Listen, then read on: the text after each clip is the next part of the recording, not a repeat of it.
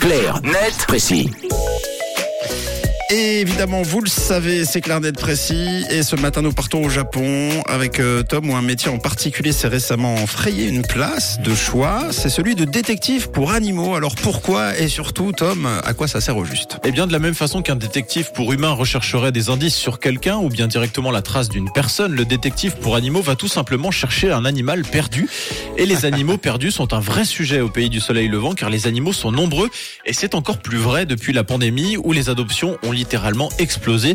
Il faut dire que les mesures sanitaires ont été particulièrement strictes avec de longues périodes de confinement pour la population nippone. Et on sait bien que les animaux ont cette vertu, ce n'est pas la seule, de casser l'isolement social. Malheureusement, pendant la crise sanitaire, l'animal de compagnie avait également le double avantage de fournir un justificatif de sortie pour ses propriétaires.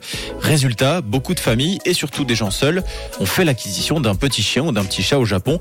Un phénomène tel que des études montrent aujourd'hui que le nombre de propriétaires a augmenté d'au moins 15% pendant la première année de la pandémie. Le Japon compte désormais presque 10 millions de chats et 10 millions de chiens. Et qui dit plus d'animaux dit aussi plus d'animaux égarés. Et c'est là qu'interviennent les fameux détectives. Exactement, après les vétérinaires, les comportementalistes et les avocats spécialisés dans la défense des droits des animaux, voici venu le temps, non pas des cathédrales, mais des détectives. Le procédé est pris très au sérieux. Les détectives fonctionnent de la façon suivante. Ils proposent un entretien aux propriétaires qui viennent de perdre leur animal.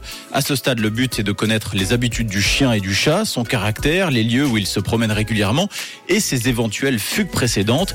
Et ensuite, le détective se rend dans le quartier pour euh, interroger le voisinage, coller des affiches pour alerter les voisins et fouiller les ruelles à la recherche de l'animal en question. Mais attends, normalement, les animaux domestiques, ils doivent être pucés.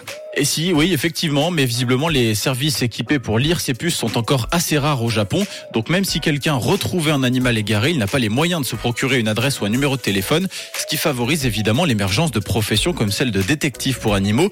Et là où je vous disais que c'était très sérieux, c'est que ce travail de recherche s'effectue sur minimum 8 heures par jour. C'est vraiment un job à temps plein.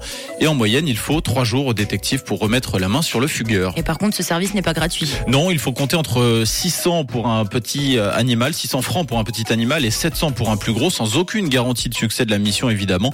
Quand on aime, on, on compte pas, qu'il disait. Ça c'est vrai. En revanche, il existe également des solutions plus économiques pour trouver donc son animal de compagnie. Oui, davantage basé cette fois sur les nouvelles technologies et l'entraide. Par exemple, la start-up euh, Smore a développé une application qui permet de retrouver son chien grâce à sa truffe.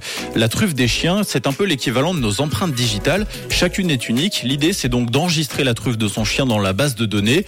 Et si par malheur on le perd, on peut diffuser un message sur la plateforme disant qu'on est à sa recherche. Et c'est là que la notion d'entraide intervient. La personne qui retrouve un chien errant peut scanner sa truffe pour voir si ça correspond.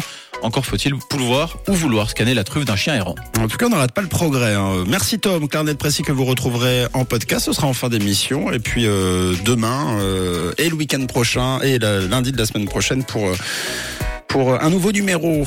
Belle journée et bon week-end en perspective. Rouge, rouge, rouge. Une couleur, une radio.